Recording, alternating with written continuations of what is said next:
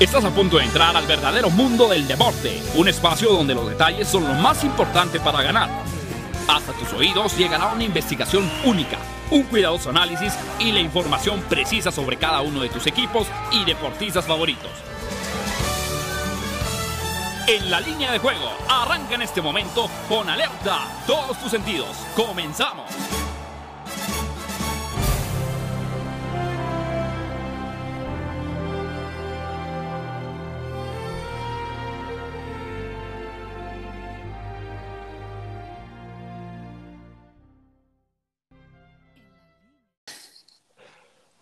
Hola, ¿qué tal? ¿Cómo están? Bienvenidos. Bienvenidos a En la línea de juego en fusión con mercadodeapuestas.com, el primer programa de investigación, análisis y estadística de manera previa en el deporte.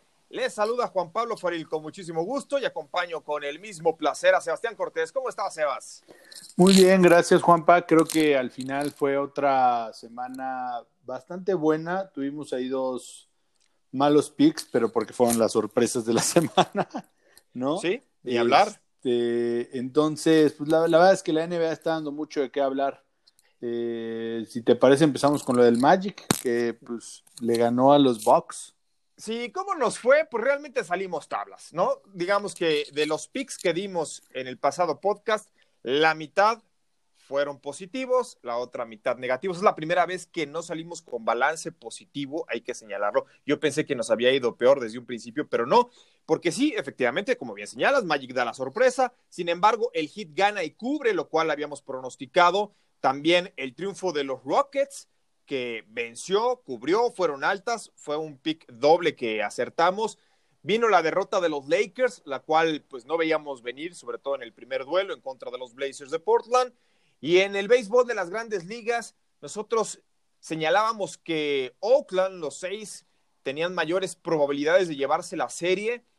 Cayeron 2 a 1 en los primeros tres. Hoy, jueves por la tarde, se va a jugar el cuarto para ver si salen tablas.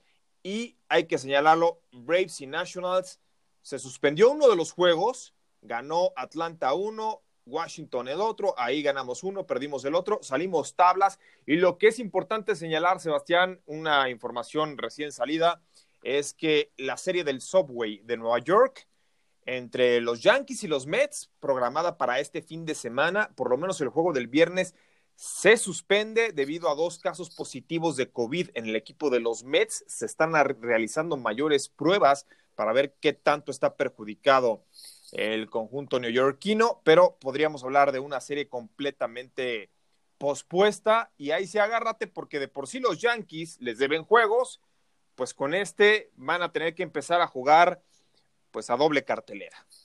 Sí, la verdad es que digo, va a depender mucho de cuántos salgan positivos o cuántos estuvieran en contacto, pero pues mira, se ve un cierre de la MLB, para ser sinceros, donde todos van a jugar doble cartelera.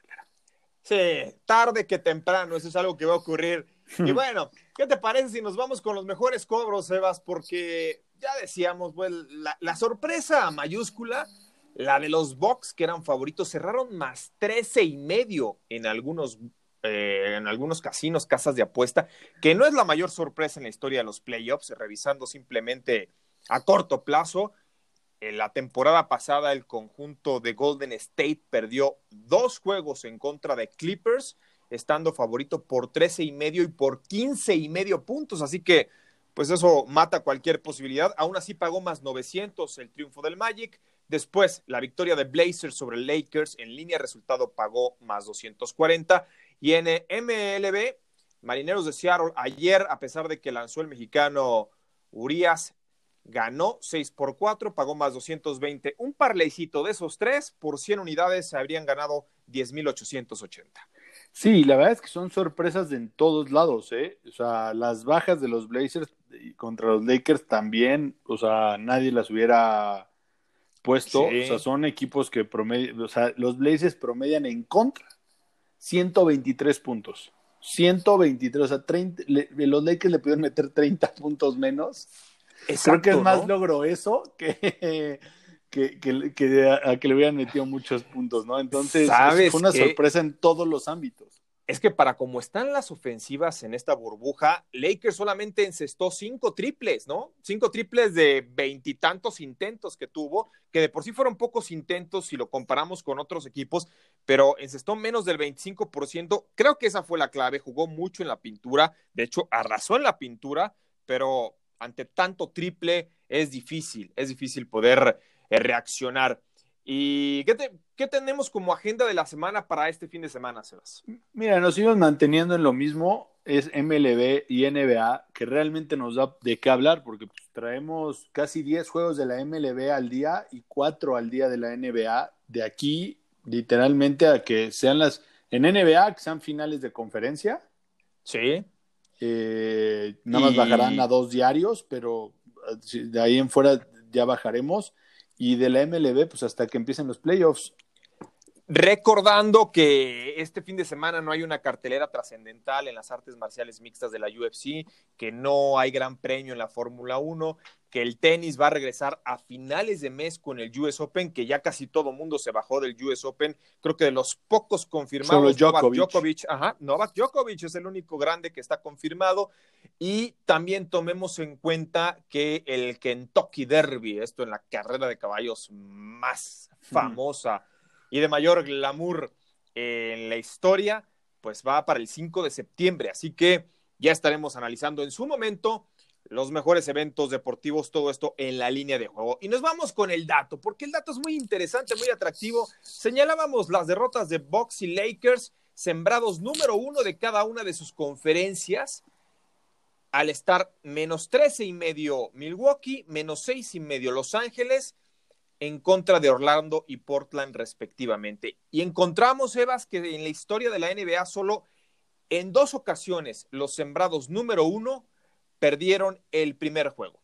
La primera vez fue en el lejano, el lejano perdón, 1969 cuando Lakers perdió contra los Warriors de San Francisco 99 a 94 y cuando los Bullets de Washington cayeron 101 a 113 ante los Knicks de Nueva York, no podemos dar líneas porque pues, no existían de manera oficial, ¿no? Pero fue una temporada donde los Lakers se repusieron, llegaron a la final y perdieron en contra de los Celtics de Boston, a pesar de que Jerry West fue el eh, MVP en aquella serie final, pues el equipo de Bill Russell consiguió el anillo.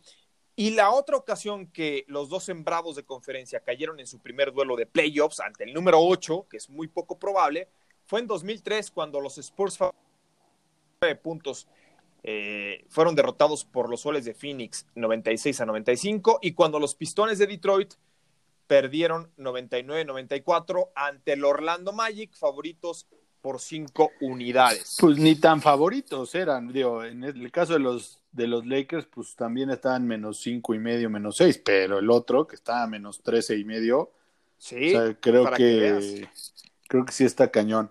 A mí se me hace una falta de respeto y justo ahorita, si quieres, entramos a los partidos del fin de semana, que nos va a dar tiempo o vamos a poder analizar las dos conferencias y pues, se puede decir, porque como lo que hemos visto es que no se ha movido mucho la línea, se moverá medio punto, un punto, y las altas y bajas también nos han movido mucho, entonces podremos dar ahí nuestros picks de si se acaban series, ciertas series el domingo o no. Entonces, si te parece, Juanpa, pasamos a los partidos.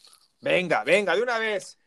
A darle, porque los Nets, fíjate, enfrentan a los Raptors y el equipo de Toronto, el campeón defensor, vuelve a salir favorito por doble dígito. La serie está a favor de los Raptors, ganó el primero 134 a 110, fueron altas, 104 a 99 el segundo, fueron bajas. ¿Qué te podría llamar la atención para el tercero y para el resto de esta serie? Mira, está clarísimo que los Raptors los van a barrer, para mi gusto. Pero se me hace muy, muy excesivo que se siga manteniendo en menos 10, sobre todo después del partido del día de hoy. La verdad es que lo que estamos viendo es que normalmente, cuando no cubre en los, en los últimos 10 juegos de los Nets, la única que no cubrió, la única línea, es cuando cerró más nueve y medio o un mínimo de más siete y medio. Ojo, si sale, si se la ponen muy cerrada, no cubre, pero si también la pasa, pasa de 10, la cubre. Entonces está muy raro, pero al final de cuentas, creo que al final son muy anotadores los, los, Brooklyn Nets y van a tratar de mantener el juego entre 6 y 7 puntos como el día de hoy. No creo que se vaya a ver otra diferencia. Si me preguntas a mí, yo apostaría a los Brooklyn Nets los siguientes dos juegos, siempre y cuando se mantenga arriba de 10 la línea. Mira, este dato es revelador, Seba. Nets, cuando aparece underdog arriba de más 10, está a línea de resultado, dos victorias, 22 derrotas, pero de esos 24 juegos, cubrió 17 handicaps. Estamos hablando de una efectividad casi del arribita del 70%, por ahí anda, ¿no? Y por el otro lado, Raptors, cuando ha salido favorito por doble dígito, como en esta ocasión, está 28-2 en sus últimos 30, es decir, gana el partido, pero solo cubre el 55% de sus líneas. Entonces, este es un indicador muy claro. La tendencia es, sí, Raptors debe ganar, pero complicado que lo haga por más de 10 puntos. Exactamente, entonces creo que aquí el pick sería para los siguientes dos juegos Brooklyn más 10. Ok. O puede llegar hasta 11 y medio, que estuvo hoy en la mañana y volvió a bajar. Eh, y ya. Pregunta clave. Yo, no tocaría. Juego? No. No, yo creo que no. Yo creo que los barren. O sea, los van a barrer. O sea, el domingo termina esta serie. Venga, sí. Estoy de acuerdo. Fíjate que compartimos el mismo punto de vista. No nos pusimos de acuerdo previo al podcast, pero, pero vamos bien porque, porque esa ha sido una tónica. El hecho de empatar, de, de repente tenemos algunas diferencias en, en, ver la lectura de cada uno de los deportes, pero, pero en la gran mayoría llegamos a buen juicio, a un pick homologado y la realidad es que le estamos pegando arriba del 70%. Jazz en contra de Nuggets de Denver. Esta serie muy interesante, Sebastián, porque Denver ganó el primero, pero fue en overtime. 135 a 125 cubrió la línea. Utah, contundente en el segundo, 124 a 105. Para mañana, Nuggets ligeramente favorito, menos uno y medio. ¿El Jazz tiene posibilidades? Mira, Sí, seguramente se irán a 6-7 juegos. Para mí, gana, para mí gana Denver esta serie al final de cuentas. Pero hay algo muy chistoso y creo que aquí lo, y aquí hay un dato que tú pusiste. En los últimos 10 juegos los Nuggets rebasó las altas, promediando 240 puntos. Y Utah promedia en sus últimos 10 juegos un promedio de 232 puntos. Sí, fíjate. Y ahí va la pregunta, Juanpa. ¿Por qué están en 200 18 las altas y bajas. Porque te están adelantando la Navidad, Sebas. Y están dos juegos que están igual. Digo, el primer juego, claramente si no se iban a overtime, no cubrían el over. Eh, sí, que creo que lo, sí, sí, sí lo cubrían, pero no, lo, lo cubrieron de manera muy dramática. Iban a quedar 105, 103, una cosa así. No lo cubrían. Ok, ok. Pero al final es increíble. O sea, si a mí me preguntas, me divertiría viendo el juego, apostaría al over siempre y cuando no lo pongan, no lo muevan a más de 225. Ahí ya la pensaría un poquito. Porque ya entra el cansancio, ya entran otras cosas. Pero si se mantiene abajo de 225, 228, over todos los juegos de esta serie. Y aparte, dos de los últimos tres creo que se fueron a overtime. O sea, eso es para tomar en cuenta también. La posibilidad del tiempo extra hace y crece exponencialmente la sí, claro, de las altas. Eso es lo que no, estoy entendiendo. Un juego parejo, sí. No, aquí yo estoy de acuerdo, estoy de acuerdo. O sea, mi primera apuesta, y creo que es la que más me gusta de todo el fin de semana, las altas del Jazz en contra del Nuggets. Hay quienes dicen, es que vamos contra la racha, hay que ir contra la racha porque se va a cortar. Mientras más prolongada sea la racha, más posibilidades tiene de cortarse. Y no, viendo desde un punto estadístico y de un oddsmaker, es al revés mientras más se van haciendo las altas, mayores probabilidades eh, eh, continúa de que se sigan haciendo el over, ¿no? Eh, porque si imagínate. sobre todo si no ajustas. Sí, exacto. O sea, estás hablando en que entre los dos juegos hicieron más de 230 puntos y lo mantienes abajo de 220, algo está raro. Para no irnos en blanco en cuanto a la posibilidad de un ganador, ¿quién te gusta?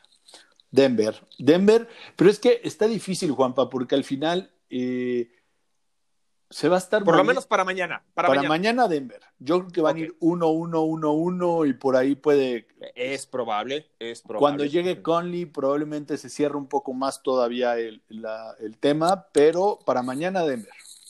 Sí, para mí, una, ah, para mí sería una sorpresa, algo increíblemente inaudito el hecho de que queden, por ejemplo, 195. 110, 102. No, no, no. O sea, que un equipo de ellos se quede abajo de los 100.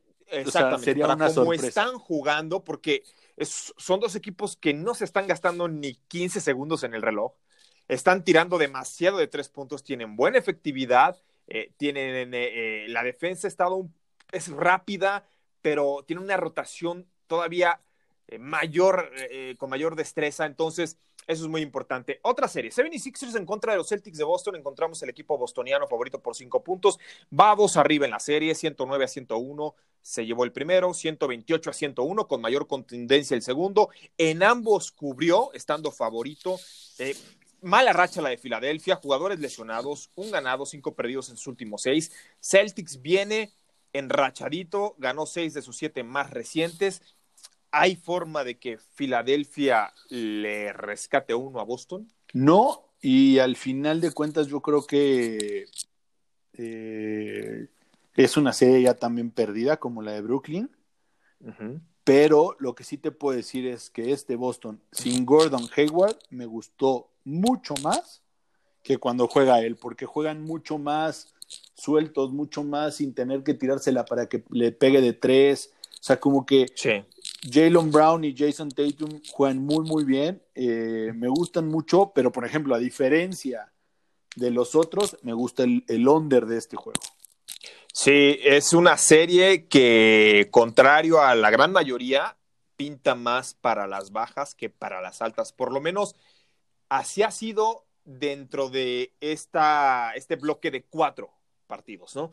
Dentro de esta serie de cuatro que estamos analizando es de, de, los cuatro el que más pinta para bajas a diferencia de los otros. Estoy de acuerdo, estoy de acuerdo, a mí me gustan las bajas porque Celtics se está defendiendo bien, porque Filadelfia le, le faltan jugadores clave, porque no encuentra todavía el ritmo, eh, viene con mala racha, es un no, y Embiid, no es un jugador que puede cargar un equipo, o sea, ah, ya nos lo demostró. Entonces, si a mí me lo preguntas, Boston termina el domingo, agarraría yo el domingo a Boston, siempre y cuando no pase de menos seis la línea. Venga, También. Venga, estamos de acuerdo. Sí, estamos de acuerdo. Eh, Celtics debe ganar. Se ha visto mucho mejor que su rival y, y no veo el por qué Filadelfia, cuando no puede recuperar a sus lesionados, vaya a reaccionar, ¿no? Son de esos partidos o de esas series donde Boston debe aniquilar para darle mayor descanso y no exponer tanto a sus jugadores estelares. Y finalmente por la noche, una gran serie, Clippers en contra de los Mavericks, eh, está igualada uno por uno, recordándoles que Los Ángeles ganó el primero 118 a 110 y Dallas se llevó el segundo 127 a 114. Muy buenas actuaciones tanto de Luka Doncic como de Porzingis. Y por el otro lado encontramos, pues, a un Paul George que por lo menos en el juego 2 fue limitado a solamente encestar 4 de 17 intentos de tiros de campo. Sí, la verdad es que de este juego, esta serie yo la tenía en 5 a Clippers, pero creo que les va a exigir mucho, mucho más. Pero como lo, la verdad, como estoy viendo yo la burbuja, hay que ir un poco con las tendencias y Dallas, de sus, pues podemos decir, de sus últimos juegos, han sido altas. A pesar de que todas salen en 230, cubren las altas. Sí. Entonces, creo que en este caso, ah, como lo hemos ido diciendo, hay que ir con esa. El, el, el momio está difícil, a pesar de que Clippers es creo que es el primer juego que, que, cubre, que no cubre Clippers la línea contra Maps de esta temporada. Sí, es, un equipo que, que, le había jugado muy bien. Sí, que le había jugado muy bien al conjunto de los Mavericks de Dallas. Eh, eh, jugó muy bien el, el croata Luka Doncic en, en, el anterior. Eh, yo no espero para nada un 127-114 a favor de Dallas. sí considero que, que va a haber muchos puntos, que sí va a ser muy pareja me da la impresión de que este juego número 3 va a ser el más parejo de los que hemos llevado hasta el momento de esta serie. Y eso hace que me incline para que efectivamente se puedan hacer las altas. La línea no está muy atractiva hay que decirlo, 232. Sí, 232 está altísimo. Si la pueden bajar a 230 es una recomendación, les va a pagar menos, pero hay quizá una mayor certeza. Y yo voy con Clippers de Los Ángeles para que se lleven línea de resultado este duelo. Hablar de que pueda cubrir el menos 5, considero que incluso está latente la posibilidad del tiempo extra. Sí, a mí me gustan las altas para los dos juegos de este fin de semana, y abiertamente también lo digo. Eh, los Mavs me gustan con los puntos a favor, no creo que se separen tanto después de cómo vienen jugando, a menos de que vuelva a pasar algo de que expulsen a algún jugador. Entonces, si sale los Mavs eh, con más cuatro para arriba, los agarraría, ¿no? Eh, también. Entonces, las altas y los Mavs con puntos, digo, positivos me gustan mucho para, para esta serie. Y cabe recalcar, eh, Juanpa, nada más para hacer un, breve, si te parece, un, pasar por encimita, Houston, Oklahoma. ¿Los barren o no los barren? Yo, para como vi los dos juegos, sí creo que Houston va a barrer. Recordemos que Houston es el equipo más veterano de la postemporada, el único que está promediando arriba de los 30 años, entonces el hecho de no tener a Westbrook, el hecho de que es un equipo veteranón, eh, le surge, le surge terminar y barrer esta serie. Así que estoy de acuerdo. Eh, Tiraron 56 triples hoy, el récord ah. para un partido de la NBA en playoffs. Ah, bueno, es que es, que es, es, un es un, es un sistema que a mí en lo particular no me gusta porque hasta se te vuelve aburrido. ¿Sabes qué tengo que decir de esta serie, Sebas? que no me ha gustado. Yo pensé que iba a ser más espectacular y no me ha gustado. Lo, el partido de hoy estuvo aburridísimo. Sí, sí, sí, sí, hay que decirlo con todas sus letras. Sin embargo, considero que Houston, después de ver cómo lució hoy, pueden darle pelea al Oklahoma Thunder dos, tres cuartos, pero al final Houston va a terminar llevándoselo por barrida. ¿eh? Lakers, tu último comentario para antes de pasar a la, a la MLB. Lakers, mira, todavía no se juega el de hoy. Todavía no se juega el de hoy. Eh, Blazers llegaron. Lo que pasa es que los Blazers son el equipo que está jugando playoffs desde hace cinco compromisos, porque tenían una urgencia por clasificarse. Entonces, llegan con un ritmo de postemporada, mientras que los Lakers dijeron, bueno, hay que descansar a LeBron, de repente Anthony Davis. Y aquí el problema fue que, a pesar de que LeBron y Anthony Davis se vieron muy bien en el juego número uno, el resto de sus compañeros, incluyendo la banca, encestó menos del 25% de efectividad. Entonces, por mucho que sean LeBron y Anthony Davis, pues cinco van a ser más que dos. Se tienen que aplicar. Yo aún así, aún así confío en los Lakers que van a reaccionar tarde que temprano, pero este señalar que van a ganar por más de seis y medio a por como lució el juego número uno, lo veo complicado. ¿eh? Ahora, hay un dato que Portland está 16-4 a línea de resultado en los, últimos, en los últimos 20 contra los Lakers, lo que quiere decir que les tiene la medida. Sí, entonces eso me hace a mí ya dudar y hoy al final jamás iría en contra de LeBron James para que pierda en la primera ronda. No, se tendrá que ir a siete juegos probablemente o seis juegos, pero no, no pierden la serie. Sí, sí, yo estoy, yo estoy de acuerdo. O sea, se va a ir, me parece que hasta siete. Y Blazers debe de aprovechar sobre todo estos primeros encuentros, porque si los Lakers comienzan a tomar ritmo y ya con LeBron James encendido y enojado, no, no, no, no, no, me lo quiero topar en una duela, ¿eh? Y así de esta forma acabamos con la sección del básquetbol de la NBA, pasamos al béisbol de las grandes ligas, donde encontramos un dato muy importante, señalábamos eh, lo de los mellizos de Minnesota en el podcast anterior, bueno, hasta el día de hoy, ¿cuál es el mejor equipo oficialmente para pronosticar las primeras cinco entradas? Y encontramos que, ojo, los Astros de Houston son el que mejor récord tiene en los primeros cinco innings.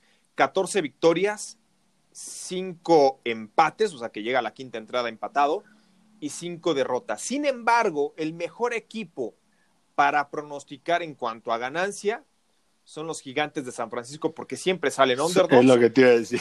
Sí, y su récord es de 11, 11 y 4 a los primeros cinco innings, pero ya dan a ganar el doble de lo que dan los Astros de Houston, a pesar de que Houston tiene una excelente marca.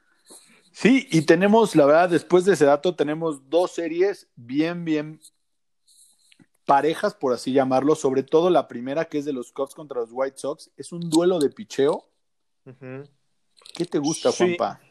Mira, el año pasado dividieron triunfos con dos cada uno. Recordemos que los Cubs llegan con marca de 16 victorias, 8 derrotas, los White Sox 14 y 11.